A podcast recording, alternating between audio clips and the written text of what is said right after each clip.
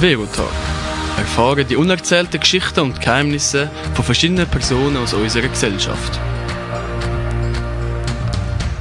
Willkommen zurück bei Verotalk. Heute habe ich Ninja bei mir. Sie erzählt uns, wie es war, in Südafrika als Guide für ein Wildlife Research Team zu arbeiten.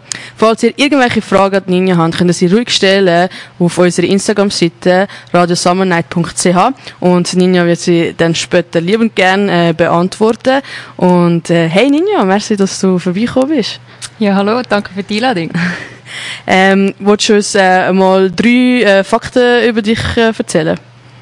Ähm, ja, sehr gerne. Also, ich glaube, man weiß schon, wenn man gehört hat, dass ich äh, in Südafrika war, dass ich sehr gerne reise, schon seit kleines Kind.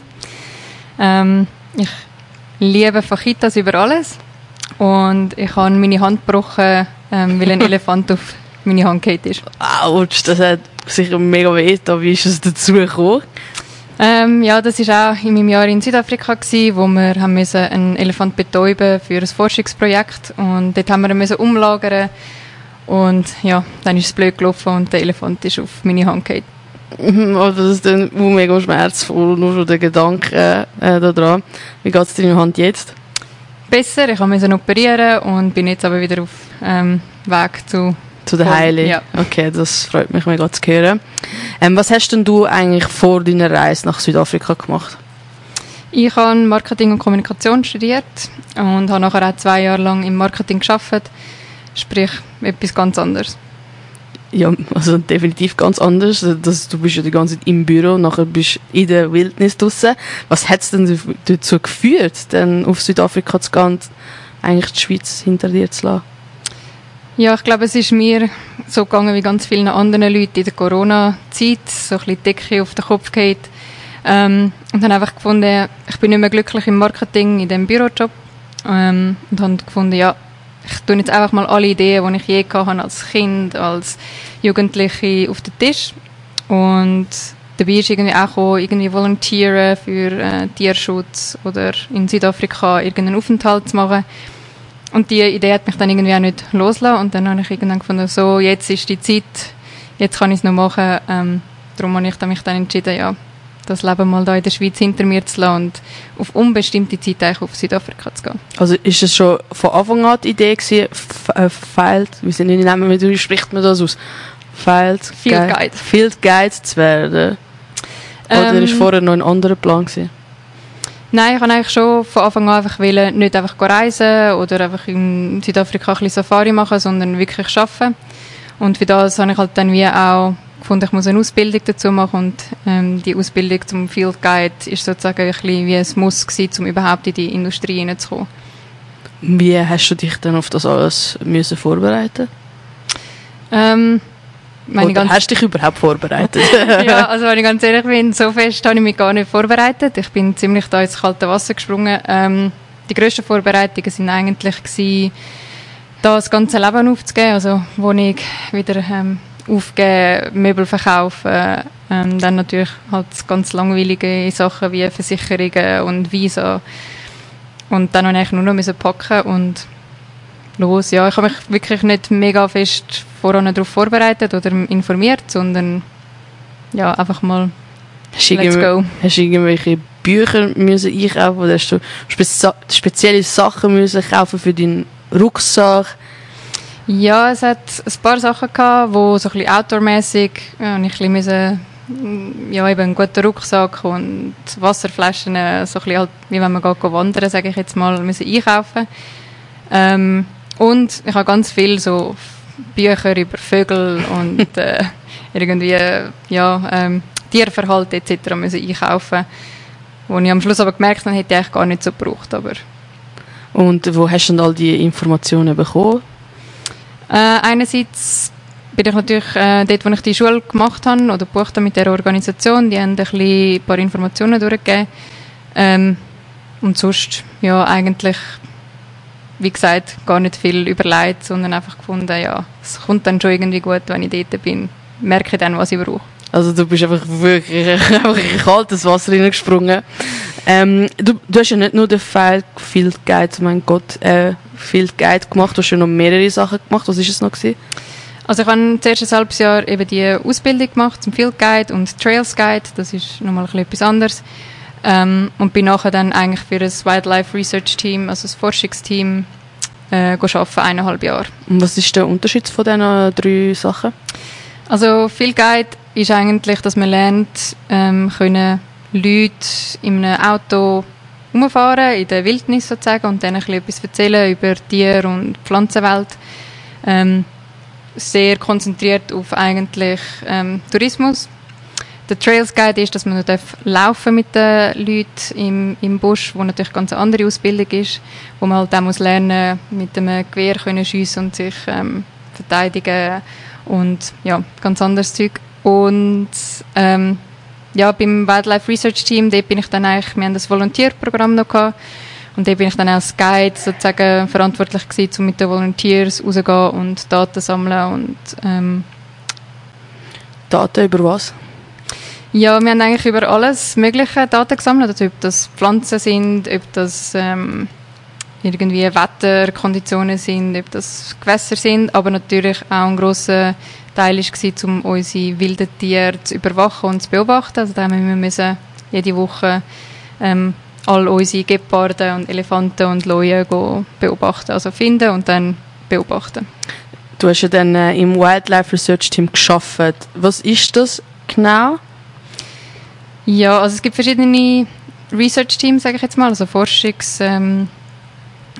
Entweder haben sie irgendwie ein direktes Projekt, wo es halt forscht, aber bei uns ist es jetzt so gewesen, wir sind eigentlich zuständig gewesen, weil wir in einem grossen Reserve geschafft haben, ähm, um eben, wie gesagt, herauszufinden, was ist genau ähm, los dort draussen im Busch, also das ganze Ökosystem versuchen zu verstehen, ähm, dadurch, dass halt das Reserve sozusagen ein bisschen eingezäunt war, also es ist ein sehr grosses, 30'000 Hektar grosses Reserve gewesen, aber es hat, ähm, es hat Zäune rundherum gehabt und dann muss man halt auch gewisse Sachen managen, also zum Beispiel man kann halt nicht ähm, die Löwenpopulation unglaublich groß werden lassen, weil das hat natürlich Einfluss auf wieder wie viel Antilopen man hat und das wiederum auf die Natur, sprich muss man immer so ein bisschen Entscheidungen fällen, ähm, wie man das Ganze managt, das Reserve. Und um das wirklich gut zu machen, haben wir eben sozusagen müssen herausfinden, wie alles zusammenhängt dort draussen und Daten sammeln und sehen, okay, ähm, im Moment haben wir so und so viele Leute und ähm, die machen das und das, um dann können entscheiden, okay, wir wollen vielleicht mehr Leute oder wir müssen wieder tauschen, einfach auch vom, zum Beispiel ähm, für das sich Gen auch austauschen, weil in der mhm. Natur könnte, würde sich das natürlich alles automatisch vermischen, dass Pride, also von Löwe Pride mal austauscht wird mit dem, wie sagt man dem, ähm, männlichen Löwe. Also mit dem König. Genau. Ja. Und ähm, das ist halt, weil es abgesperrt ist, sozusagen, haben wir das sozusagen ein bisschen überwachen und managen. Was sind deine äh, genaue Aufgaben gewesen? Ähm, also ich bin einerseits, wie gesagt, um die ganze Arbeit zu machen und um uns auch selber sozusagen können finanzieren, haben wir ein sogenanntes Volontierprogramm gehabt, wo halt Leute haben können zu uns kommen, um ähm, so eine Experience zu haben, also so eine Erfahrung mit ähm, wilden Tieren. Ähm, und dort habe ich müssen die mit denen im Busch raus, sozusagen, in die Natur, gehen, eben dann die Drives und Daten sammeln. Ähm, oder eben zum die wilden Tiere anschauen und beobachten. Ähm, zusätzlich bin ich für äh, die ganze Hyänenpopulation zuständig gewesen. Das ist so ein bisschen mein Research-Projekt das ich hatte. Und noch das ganze Marketing halt für ähm, eben zum ein bisschen unser Volontierprogramm ein bisschen bekannter zu machen. Das ist dann so, so, so spannend. Wenn ich jetzt Interesse hätte, dort zu volontieren, was müsste ich mitbringen und was wären meine Kosten?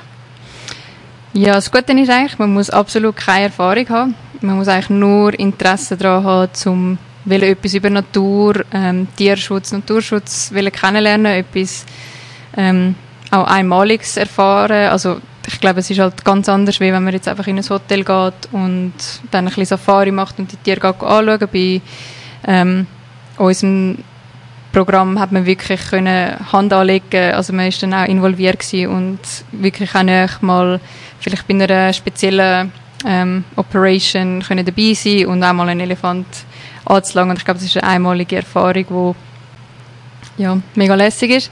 Ähm, ja, es tut, es kostet etwas, ist eigentlich wie halt Ferien, ähm, man zahlt für Unterkunft, Essen und halt einfach allgemein dort zu sein.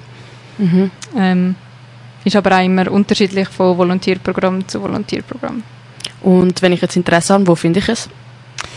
Also, man findet es ganz gut auf Google unter Selati Research, auf Instagram at Selati Research, ähm, wo man alle Informationen findet. Gut, also wenn ihr Interesse habt, könnt ihr drauf. Ich glaube, man sieht auch noch ein paar Bilder von dir dort drauf. Ähm, äh, du hast ja viel, oh mein Gott, das Wort heute. Äh, hast du auch Ranger oder so sagen? Du hast eine Ranger-Ausbildung gemacht. Was hast du dort alles müssen lernen ähm, Ganz viel. Also wir haben wirklich erstens über alle verschiedenen Tierarten gelernt, ob das Vögel, Amphibien, Säugetiere sind, haben wir alles genauestens gelernt. Wir haben auch ganz viel über Pflanzen, Bäume und zwar ins grösste Detail gelernt. Ähm, wir haben auch über 200 Vogelarten und deren ihre Gesänge müssen lernen. Ähm, wir haben Spuren lesen gelernt, also können Fußabdrücke erkennen. Ähm, wir haben sogar müssen ähm, Code können identifizieren und versuchen denen zu folgen. Ähm, natürlich das ganze Tierverhalten. Äh, zusätzlich natürlich auch noch, wie das man mit Gästen umgeht und wie man denen eine schöne Experience kann bieten auf so einem Drive. Und was sind so die grössten Herausforderungen gewesen, die du hast müssen überwinden ähm, ich glaube, eigentlich ist es wirklich gewesen, dass halt etwas wieder Neues vollständig zu lernen und das auf Englisch mit so Wörtern, die ich nicht mal im Deutsch wird kennen, also wie das ein Baumstamm jetzt aufteilt ist etc., das weiß ich nicht mal auf Deutsch, die Ausdrücke. Ähm, und es ganz anderes Lernen gewesen, also eben, wie ich gesagt habe, wir müssen Vogelgesang lernen und also dann habe ich da wirklich ab und zu stundenlang einfach mir irgendwelches Gezwitscher anhören und versuchen, das auswendig zu lernen. Und ja, ich glaube, das ist schon etwas ganz anderes gewesen, oder wo ich wirklich noch nie so haben müssen machen. Und was hast du äh, daraus gelernt? Ähm, ganz viel über die Natur, über alle Zusammenhänge, über das Grosse und Ganze von der Natur, vom, äh, wie wichtig Tierschutz und Naturschutz ist. Ähm, was man auch sehr gut lernt, ist praktischer zu denken. Also mhm. man ist irgendwo draußen im Busch und hat wirklich nicht viel Ressourcen zur Verfügung, hat aber irgendein Problem und dann weiß man einfach, okay, irgendwie müssen wir das jetzt lösen. Also wir sind ja ganz oft mit dem Auto irgendwo stecken geblieben und dann kann man nicht einfach schnell irgendwie anrufen und sagen, hey, kann mich jemand rausholen, sondern dann muss man halt aussteigen, buddeln, irgendwelche Baumstämme suchen, Steine suchen und dann irgendwie versuchen, wieder rauszukommen. Und hat es bis jetzt immer geklappt? Ja. Sehr gut. Und wie war dein aller, aller, allererster Tag als Field Guide? Als Field Guide, also bei der Ausbildung mag ich mich ehrlich gesagt gar nicht mehr so genau erinnern. Ich mag mich aber sehr gut erinnern an meinen ersten Tag beim Research Team, weil dort sind wir eigentlich auch direkt los, hat es geheißen, hey, pack deine paar Sachen ein. Wir haben ähm, ein Coloring von einem Elefant ähm, geplant, das heißt, wir haben ein Halsband, wo ein Tracker drin hat, an einen Elefant angelegt was halt das riesige Ding ist. Und also wirklich so zwei Stunden nachdem ich eigentlich angefangen habe, hat es plötzlich geheißen, ja Nina, kannst du mir schnell helfen, kannst du schnell den Elefantenfuß auflupfen? Ich muss schnell das Maßband ähm, drumherum tun, um das können messen und dann habe ich den Elefantenfuß aufgelupft und habe gedacht, okay, das ist jetzt mein Job. Ich bin jetzt einfach da im Nirgendwo in der Natur und muss gerade einen Elefantenfuß lupfen, der unglaublich schwer ist und ja, also dort bin ich auch wirklich gerade voll ins kalte Wasser gerührt worden. Aber gleichzeitig auch mega schön, ne? Ja, es ist unglaublich. Also es ist immer auch wieder, ich denke, teilweise so absurd, wenn ich irgendwie von irgendwelchen Geschichten erzähle oder wenn ich also denke, ja, wie war dein Tag? Gewesen? Ich irgendwie geschrieben, ja, ja, wir haben heute einfach schnell noch zwei Leuen eingefangen und dann haben wir noch das und eine Schlange müssen das machen. Ähm, ja, halt ganz, ganz andere Welt. Ähm, Gibt es spezielle Erlebnisse oder Psyche, die dich wo du nie vergessen wirst? Ja, also ich glaube, es gibt eigentlich ganz viele Sachen, die ich nie wird verleben will, äh, vergessen, weil ich glaube einfach, ja, all die einzelnen Erlebnisse mit den Tieren, wenn man halt ganz nah ist oder wirklich, wenn ein Elefant so einen Meter von dir äh, weg ist, das sind Sachen, die man irgendwie nicht so schnell vergisst. Ähm, es gibt eine Operation, wo wir hatten, wo wir haben unsere zwei Geparden, das sind zwei Brüder gewesen, die sind leider aus dem Reserve raus. Und dann haben wir sie zurückholen. Und der eine ist leider angefahren worden von einem Auto ähm, auf der Straße. Und den haben wir dann müssen schlussendlich äh, einschläfern, weil er einfach nicht überlebt hätte äh, und dann der Brüder auch noch darunter gelitten hätte. Und das ist einfach sehr emotional gewesen, weil mir einerseits halt über ein Jahr lang habe ich die zwei Gepard halt fast wöchentlich ähm, immer wieder beobachtet und habe mit ihnen Zeit verbracht und ähm, sie sozusagen ein bisschen kennengelernt und gelernt zu schätzen. Und andererseits auch, es ist für uns so ein bisschen wie ein Failure von dem, was wir machen, weil Geparde sind halt wirklich vom Aussterben bedroht und wir versuchen eigentlich ihnen so einen Schutz, also einen geschützten Raum zu geben, um dass sie können, ähm, leben und sich auch vermehren wieder, dass sie wieder ähm, ja, auf ein gutes Niveau von, von Anzahl Population kommt. Und das ist dann schon so ein bisschen sehr emotional gewesen, weil wir das Gefühl hatten, ja, wenn wir nicht mal das können bieten weil es eben zum Beispiel daran gelegen hat, dass irgendein Loch in einem Zaun hat, wo sie nachher ähm, rausgekommen sind, weil man halt einfach wie das Geld nicht dazu kann, um den flicken, mhm. dann hat man irgendwie auch so ein bisschen ja. Schlechtes Wissen gehabt. Ja. Und ähm, du hast natürlich in Südafrika mit mega viel Tieren zu tun. Welche Tierart hast du während dem Field Guide Kurs am meisten beobachtet oder allgemein? Und was ist dein persönlicher Höhepunkt gewesen? Ähm, ja, also wir haben eigentlich alle sogenannte Key Species, also Haupttierarten, sage ich jetzt mal, ähm, jede, jede Woche ähm, monitored, also sind die suchen und haben mit denen Zeit verbracht.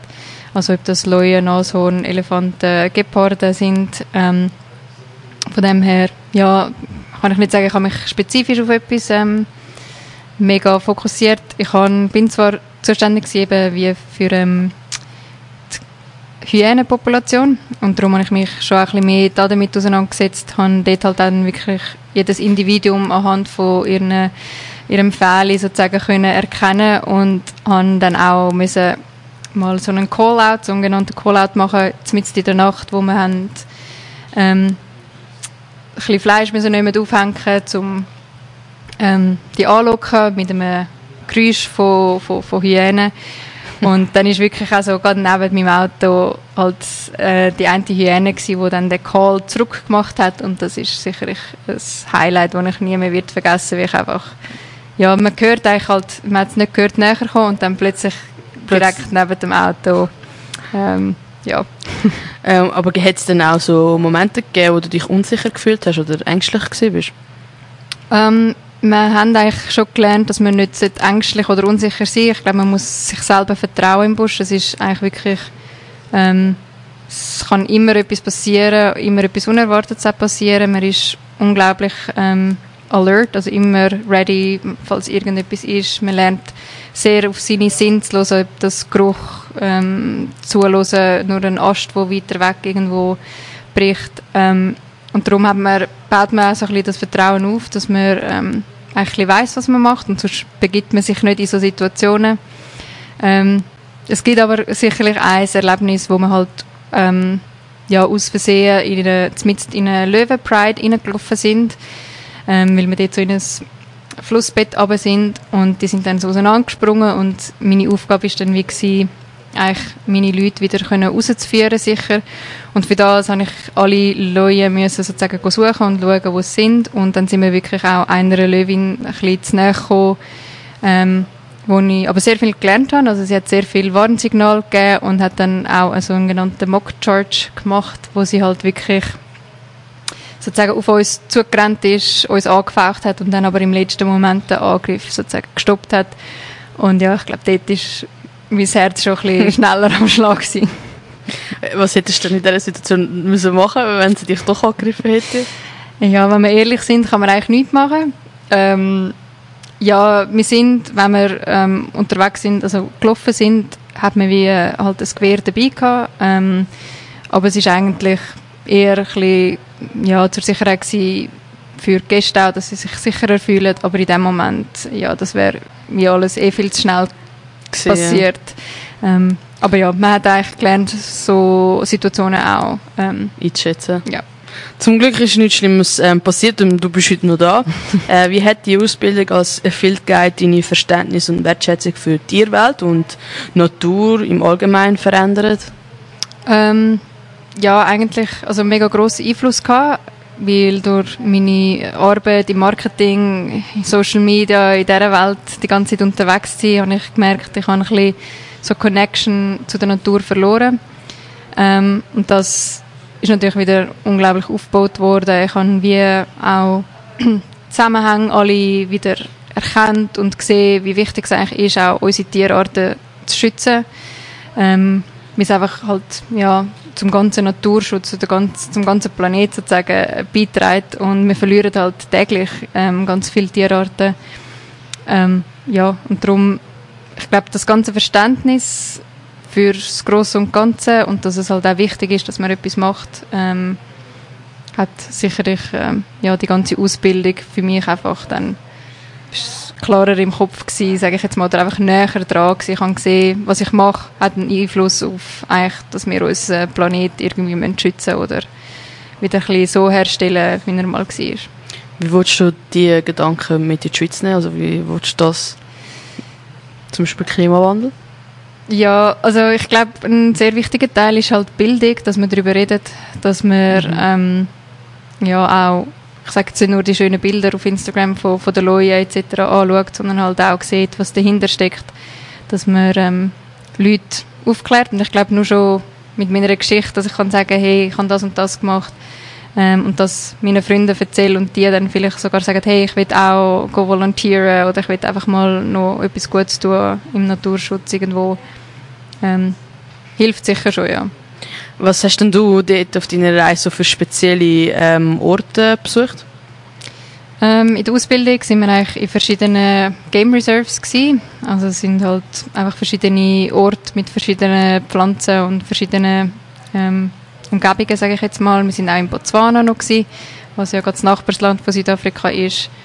Ähm, ja. Was für einen Ort würdest du unbedingt nochmal besuchen? Ja, ich würde sehr gerne natürlich wieder zurück, wo ich nachher geschafft habe, eineinhalb Jahre im Selati Research, ähm, also im Selati Game Reserve. Ähm, nur schon, weil es dort jetzt auch sehr viel umgebaut haben und es jetzt einen neuen, neuen Pool gibt im Volunteer-Camp. äh, ja, erzähl doch vom Pool noch mehr. Du hast doch etwas Spezielles gemacht, damit der Pool aufgebaut wird.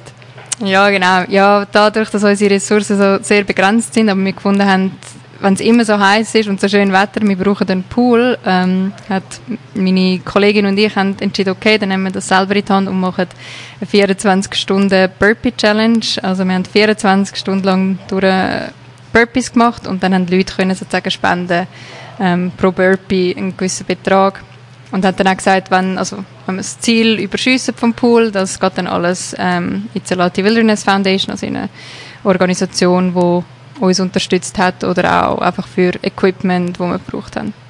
Sehr gut. Und das Ziel erreicht? Ja, definitiv. Ja, nein, es hat sogar eben noch ein bisschen mehr gegeben. Sehr schön. Ähm, ich habe sogar auch dabei etwas beitragen. Ähm, ich habe dir also zugeschaut, das weiß ich mhm. noch. Ähm, wie hast du deine Beziehung zu den Menschen in Afrika während dem Aufenthalt dort so aufgebaut und gepflegt? Ähm, schwieriges Thema. Wir leben dort halt schon ziemlich remote. Also, wir sind ein kleines Team von drei Leuten in diesem Research-Team. Ähm, das ist natürlich dann Familie eigentlich und Freunde und Arbeitskollegen alles in einem. Ähm, wir haben Volunteers gehabt, die halt gekommen und gegangen sind. Und sonst ist es relativ schwierig gewesen, sage ich jetzt mal, zum Kontakt zu knüpfen, neue Freundschaften zu, ähm, finden, dadurch, dass wir halt einfach von der nächsten Stadt irgendwie 45 Minuten entfernt sind und ja, das vielleicht einmal in zwei Wochen der Fall war, dass wir dort mal etwas trinken, sprich, ja, es ist schwierig, dort sich ein neues Umfeld sozusagen aufzubauen. Hast du dich äh, auch einsam gefühlt? Ja, hat sicher einen Moment gegeben, wo man sich ein bisschen allein fühlt, vielleicht eher. Also es ist einfach sehr ruhig und eben, man ist sehr fokussiert auf, auf das Arbeiten ähm, mit seinen Kollegen, wo man dort halt ist. Ähm, ich habe es jetzt nie mega vermisst, äh, dass ich jetzt da unglaublich viele Leute kennenlerne, weil halt der Fokus einfach nicht mehr anders gelegen ist und sich mehr um die Natur und Tiere kümmert. Also Es war mehr dort der Fokus, gewesen, aber ja, es hat sicher Momente gegeben, wo ich dachte, ja, jetzt würde ich gerne mal in den Ausgang oder an ein mhm. Konzert und ein bisschen unter Leuten sein und neue Leute kennenlernen. Und dafür hast du ja deine Leute, mit denen du dort geschafft hast, sicher auch eine spezielle Verbindung aufgebaut mit ihnen. Ja, definitiv. Und äh, was ist so die grösste Lektion, die du in diesem Aufenthalt in Südafrika gehabt hast? Ähm, für mich war es sicher, gewesen, das Leben ein bisschen lockerer zu nehmen. Also es ist halt, wie schon gesagt, sehr ein anderes Leben da gewesen, im Sinne von, ich habe zwar gewusst, ich muss vielleicht bis um 7 Uhr daheim sein, aber wenn man halt um halb sieben noch mit in einer Elefantenherde ist und nicht weiterkommt, dann ja, ist es halt so. Dann bin ich halt nach 10 Minuten zu spät und die Welt geht nicht unter. Ähm, und das ist auch etwas mega Schönes gewesen, am Morgen können aufstehen und nicht wissen, was passiert. Und eigentlich hat die Natur oder Tier entschieden, wie dein Tag dann wird aussehen. Sprich, ein bisschen gelernt, nicht mega an Plänen festzuhalten, mhm. sondern halt mehr alles vorzunehmen und ein bisschen Vertrauen haben in, in den Prozess. Total etwas anderes wie in der Schweiz. In der Schweiz ist ja oft das Leben voll durchgeplant. Ähm, wie hat deine Ausbildung dich persönliche Leb dein persönliches Leben beeinflusst? Ähm, ja, ich habe sicherlich gelernt, wieder meine Sinne zu brauchen. Also das unterschätzt man vielleicht ein bisschen, aber eben plötzlich kann ich wieder habe ich nur schon irgendeinen Geruch, also ich habe gewusst, oh, wir sind in der Nähe von der Leuen, nur weil ich einen Geruch wahrgenommen habe. Ähm, oder eben, man hat es so gut hören, das ist einfach so deine Sicherheit gewesen, dass du auch wirklich alles hörst. Und jetzt, wenn ich zurück in der Schweiz bin, habe ich auch gemerkt, dass ich völlig überfordert bin mit der ganzen Reizüberflutung, wenn ich in der Stadt bin, einfach weil ich so mir gewöhnt bin, eigentlich auf alles zu schauen und zu hören. Ähm, ist zu laut, nicht? ja, unglaublich. Also nur schon eben Tram, Bus, Leute, die reden, Kinder, die schreien. Ähm, ja, das ist sicherlich etwas, was ich gelernt habe, wieder so ein bisschen auf meine Sinn und Instinkte zu hören. Ähm, und aufs Bauchgefühl. Also, ich habe dort zwar viel gelernt, Theorie, Praxis und alles, und man gewusst, wie man es machen muss, aber am Schluss habe ich gemerkt, wenn ich auf mein Bauchgefühl los, dann, dann kommt es immer gut. Und ich glaube, das ist sicherlich auch etwas, was ich da dann mit der Schweiz wieder kann mitnehmen kann. Wie war es, gewesen, all deine Kolleginnen und Familie müssen verlassen? Ja, schwieriges Thema. Also ich glaube, ich bin halt da aus, von der Schweiz weg wirklich mit dem Gedanken, dass ich auf unbestimmte Zeit gehe. Ähm, und dadurch, dass halt auch der Alltag sehr stressig und halt immer in der Natur und im Busch raus, ist halt die Kommunikation mit Familie und Freunden sehr schwer gewesen. Ähm, ja, ich habe gewusst, dass ich das unbedingt machen will und dass die guten Freunde bleiben. Darum bin ich froh, dass ich jetzt immer noch da mit dir in Kontakt bin. Das ähm, stimmt. Ja, also es ist sicherlich schwer gewesen, einfach weil auch ganz verschiedene Leben gelebt worden sind. Also es ist halt, ähm, selbst wenn man noch miteinander schreibt, wenn ich halt erzähle, ich bin heute Leuen einfangen und habe äh, Elefanten irgendwie äh, Forschung gemacht und du erzählst mir von, ja, das Tram ist heute nicht gekommen, ist einfach so ein bisschen ist schwierig, teilweise so Gemeinsamkeiten zu finden und halt wirklich einander können, dann auch tiefere Gespräche oder so zu führen, aber wie gesagt. Also das äh, kann ich mega gut ähm, nachvollziehen. Welches ist denn eigentlich so dein Lieblingstier von Südafrika und warum? ähm, ja, also ich mein all-time favorite Animal ist eigentlich schon immer der Loi gewesen. Also halt von Lion King her und allgemein, ja, hat mich immer sehr fasziniert. Ich habe dann müssen ein bisschen lernen oder habe dann gemerkt, dass es eigentlich sehr langweilige Tiere sind, weil sie eigentlich die meiste Zeit nur am Schlafen sind. Und darum habe ich dann sicherlich auch ja, eine gewisse Liebe für Elefanten entwickelt, weil es mit denen einfach immer sehr spannend ist, ähm, also die zu sehen und zu beobachten und zu interagieren. Und natürlich auch die Hyänen sind mir sehr ans Herz gewachsen, weil ich mich mit denen halt schon auch sehr auseinandergesetzt habe. Was ist denn an den Elefanten so speziell gewesen? Ja, Elefanten sind halt wirklich, ich sage jetzt in der Tierwelt sehr intelligente Tiere und man sagt denen ja immer ein bisschen nach, dass sie wirklich auch mit dir kommunizieren können oder du mit ihnen kannst kommunizieren Sie sind halt auch sehr soziale Tiere. Sie haben ja wirklich Familienstrukturen etc. Und ja, also ich habe immer gefunden, jedes Mal, wenn ich eine Elefantenherde getroffen habe oder mit einem Elefant ähm, ja, ein Erlebnis gehabt habe, ich habe irgendetwas gelernt oder ich bin einfach wirklich aus dem Erlebnis raus und habe so gefunden, wow.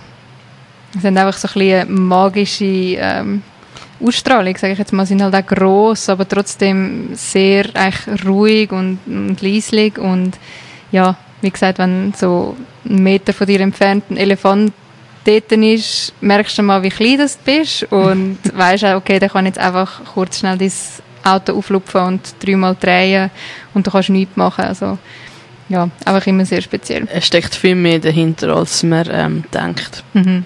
Ähm, wie wichtig ist denn der Schutz von der bedrohten Arten für deine Arbeit? Ähm, ja, sehr wichtig. Also eigentlich ist es auch eines der Hauptthemen für uns. Also ich sage gerade, ähm, unsere Nashörner zu beschützen und auch ähm, die sozusagen halt zu monitoren, im Sinne von immer müssen checken, ob wir alle noch haben, wer fehlt, haben wir irgendwelche Wilderer in unserem Reserve gehabt. Wenn man sich auch so anschaut, also unser Game Reserve, 50 Prozent von den Kosten für das ganze Game Reserve geht nur in die Sicherheit.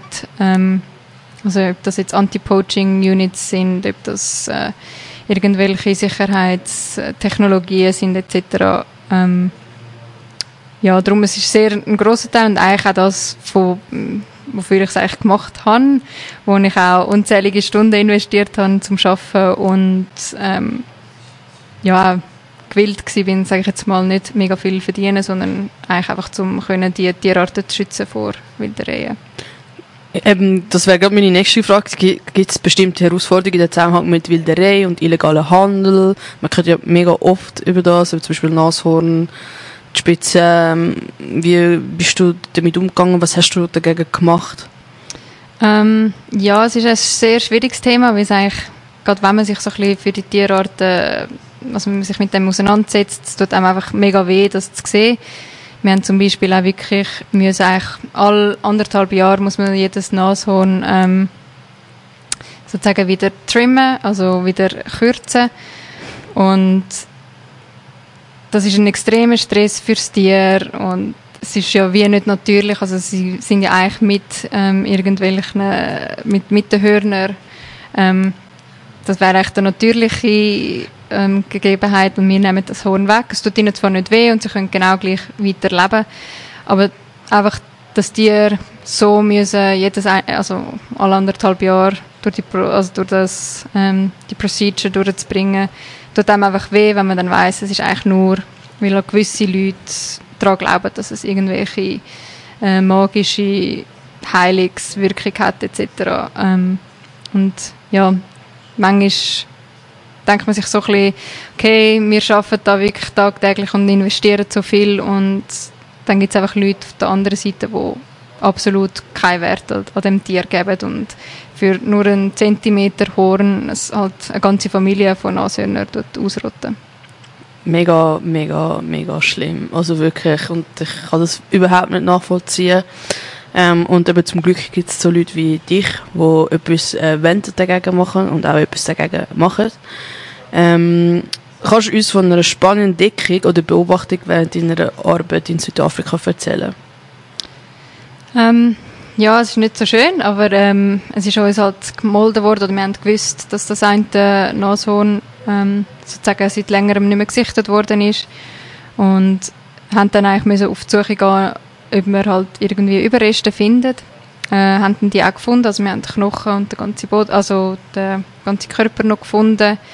Ähm, wo wir dann auch gesehen haben, wie dass sie halt das Horn abgehackt haben, ähm, wo halt wirklich dann, ich sage jetzt, die Cruelty von, von diesen Menschen halt auch vorgekommen ist. Ähm, und dort, ja, schluckt man dann schon einmal leer und denkt so, ja, äh, eben unvorstellbar für jemanden, wo, also gerade für uns, wo, wo sich irgendwie auch mit dem auseinandersetzen. Und wie, wie, also wie kann man, kann man die Personen verwischen? Also geht das überhaupt? Oder? Ähm, ja, also wie gesagt, wir haben halt sicherlich in dem, dass wir nur schon schauen, dass es schwierig ist, zum ins Reserve reinzukommen. Also wir haben natürlich Security gehabt, 24 Stunden bei allen Gates. Und es gibt halt eben die sogenannten Anti-Poaching ähm, Units. Also wir haben immer Leute unterwegs gehabt, die wirklich auch trainiert sind auf, auf Spurensuche, auf Tracking von Menschen etc., zum, wo tagtäglich und also Tag und Nacht eigentlich ähm, im Reserve umeinander gelaufen sind und ja, geschaut haben, dass halt eben, wenn es Menschen, die nicht im Reserve sind, dass die überwacht werden. Ja. Und ähm, in Südafrika gibt es ja nicht nur Tiere und Menschen, es gibt äh, auch Pflanzen. Wie hast du während der Zeit äh, in Südafrika auch etwas über Heilpflanzen oder traditionelle medizinische Verwendung für Pflanzen gelernt? Ja, sehr viel. Also wir haben eigentlich wirklich über jeden Baum alles Mögliche gelernt. Also jeder Baum und jede Pflanze dort hat eigentlich auch irgendeinen traditionellen Hintergrund, wo man halt vielleicht auch medizinisch gebraucht hat. Manchmal hat es irgendeinen traditionellen Glauben daran gehabt. Also wir haben zum Beispiel gelernt, dass der eine Baum, ähm, wenn man den verbrennt und Asche braucht, mit Wasser vermischt, dass man kann Zahnpasta daraus machen oder dass es gut ist für zum Zähneputzen und beim anderen ist es dann wieder gut für einen Skorpionstich. Ähm, also wir haben eigentlich zu jedem Baum gewusst, für was man es könnte brauchen, ähm, wenn man jetzt in der Wildnis zum Beispiel auch müsste überleben Skorpionbiss? ja. Hast du einen gehabt? ja. Ist das nicht tödlich? Nein, ähm, also es kann tödlich sein. Ähm, es kommt darauf an, meistens ist es eigentlich die allergische Reaktion auf den Skorpionstich, die ähm, tödlich kann enden. Ähm, aber es ist, glaube ich, schlimmste Schmerz, den ich je gehabt habe. Kannst du uns so, das so ein bisschen beschreiben, was in dem Moment passiert ist? Ja, also ich glaube, man kann sich so vorstellen, also ich bin am Morgen aufgestanden, bin zu meiner Tasche gelaufen und habe meine Hose rausnehmen und dann habe ich einen Stich gespürt, also so ein bisschen Bienenstich, einfach etwa 100 Mal schlimmer. Und dann habe ich auch wirklich eine halbe Stunde lang eigentlich nur geschrauen und rumgeflucht, weil es einfach so weh tat, ich konnte nicht still hocken und ähm, ja, ist dann eigentlich immer nur schlimmer geworden für die nächsten paar Stunden, bis dann halt der ganze Arm, also er hat mich ins, ähm, in die Daumen gestochen und der ganze Arm ist dann wirklich für mehrere Tage, hat Schmerzen gehabt, ich hatte Fieber, gehabt, Kopfweh mhm. und ja, ist dann... Hast du jetzt einfach da müssen durchbeissen oder hat man etwas dagegen machen Nein, man kann eigentlich nichts dagegen machen, außer Schmerzmittel nehmen. Ähm, sollte man aber zum Beispiel auch nicht. Also ich kann sicher die ersten paar Stunden kein Schmerzmittel dürfen nehmen, um einfach zu schauen, wie der Körper darauf reagiert. Und es ist dann auch wirklich, eigentlich alle sind parat gewesen, um, falls ich irgendeine gewisse allergische Reaktion ähm, hätte, dass man gerade los kann gehen, weil das nächste Spital ist halt sicher eine Stunde, eineinhalb Stunden entfernt gewesen. Ähm, also zum Glück äh, also ja, ich habe das Gefühl, wir reden da oft über, wie du knapp durch den Tod äh, durchgekommen bist. Schlangenbiss nicht? Nein. Okay, also, das wäre glaube ich schon, schon schlimmer gewesen, oder? Ja, also das ist dann Gut. wirklich... Wenn du das nicht. Hast du Erfahrungen mit der Tiertranslokation oder Umsiedlungen von bedrohten Tierarten? Ja, also das ist eigentlich auch ein mega grosser Teil von unserer Arbeit gewesen. Ähm, einerseits haben wir halt, wie ich schon erwähnt habe, müssen gewisse ähm, also sicherstellen, dass halt immer wieder neue Gene ähm, ins Reserve reinkommen. Darum haben wir so ein bisschen Swaps gemacht, dass wir die einen Leute weggegeben haben an das Reserve und andere Leute zurückgeholt haben. Ähm, gerade also bei Gepard ist das sehr wichtig. Ähm, wir haben auch neu zum Beispiel dann Wild Dogs, ähm, die auch sehr vom Aussterben bedroht sind, aufgenommen ins Reserve. Ähm, ja, wo natürlich immer wieder ja, dann die grossen Operations ähm, stattgefunden haben, wo die haben müssen betäubt werden und wir Maß genommen haben und äh, geschaut haben, dass es denen dann nachher wieder gut geht. Äh, wie hast du dich bei diesem Prozess involviert? Was waren deine Aufgaben? Gewesen? Ähm, ich bin einfach eigentlich ja, von A bis Z dabei gewesen und verantwortlich, dass einfach das Ganze gut abläuft. Wir haben meistens noch mit einem Helikopterpilot zusammengearbeitet und mit Tierarzt und eben unser Research-Team. Äh, wir haben auch während der ganzen Operation noch versucht, möglichst viel Daten zu sammeln, wie wir haben Messungen gemacht von Körpergröße und ähm, Pfotenabdruck genommen. Wir haben ähm, DNA ähm, von, von Hair, Hair Samples und so ähm, gesammelt. Ähm, ja, das ist eigentlich so ein bisschen die Hauptaufgabe während der äh, Operation. Hast du auch so bei Tierrettungsteam zusammengearbeitet? Ähm, also meistens, wir haben es natürlich versucht, möglichst wild zu halten, sage ich jetzt mal. Also auch wenn ein Tier mal verletzt war, ähm, haben wir das nicht immer versucht einzugreifen, sondern halt ja, der Natur überlassen. Ähm, ab und zu hat es natürlich schon irgendwelche Eingriffe gegeben. Wir haben jetzt nicht mit irgendwelchen ähm, Sanctuaries oder Rehabilitation ähm, Organisationen zusammengearbeitet, die dann halt eben versuchen, ähm, die Tiere wieder aufzupäppeln und dann wieder zu rewildern. Wir haben eigentlich schon möglichst ähm, alles, was bei uns im Reserve war, ähm, ja, versucht möglichst wild zu halten. Es sind auch wirklich alles wilde Tiere, die nicht mit irgendwie Menschen voran aufgewachsen sind oder in Kontakt gekommen sind. Äh, haben aber ab und zu halt wirklich auch Tiere gehabt, die zum Beispiel halt in einer Falle ähm,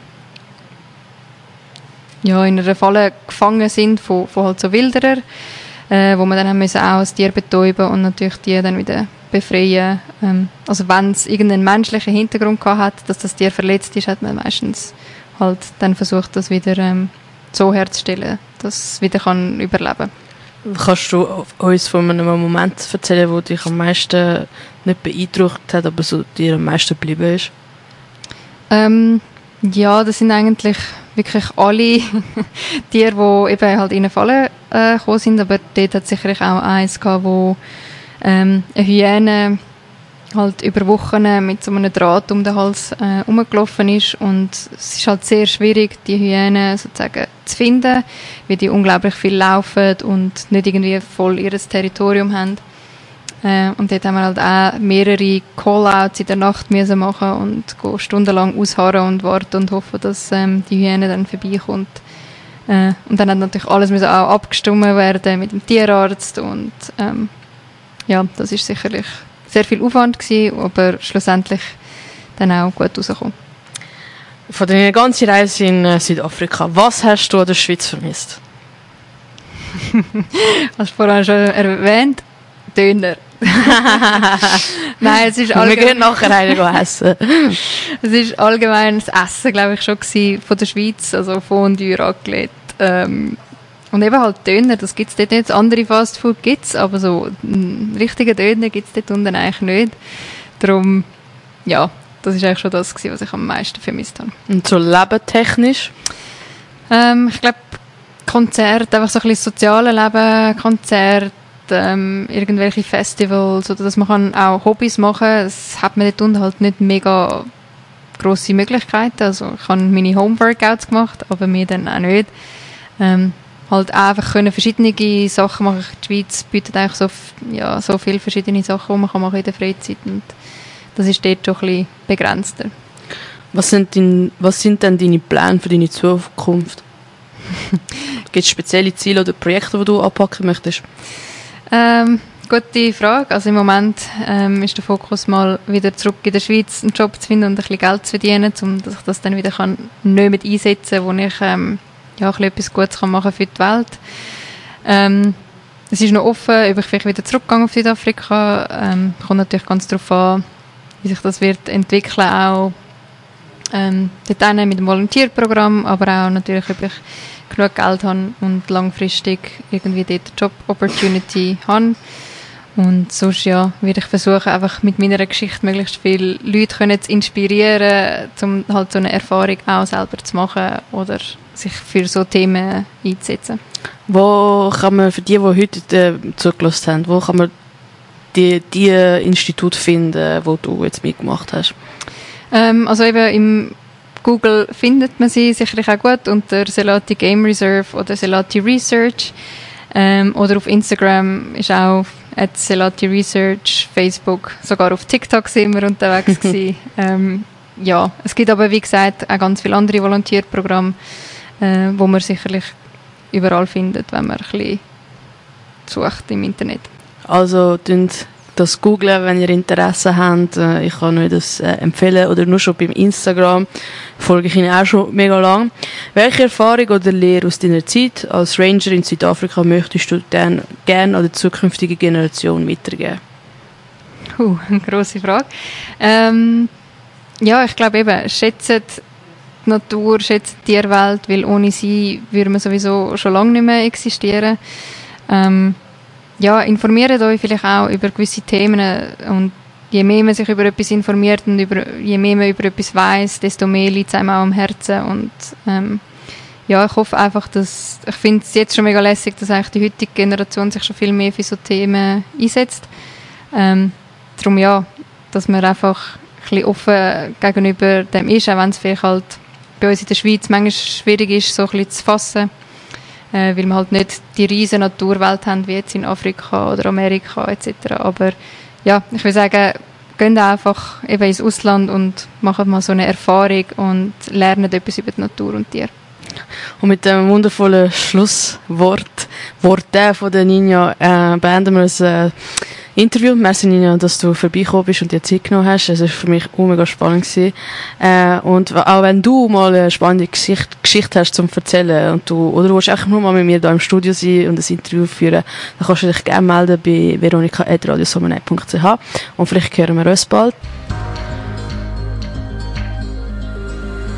Verotalk. Erfahren die unerzählten Geschichten und Geheimnisse von verschiedenen Personen aus unserer Gesellschaft.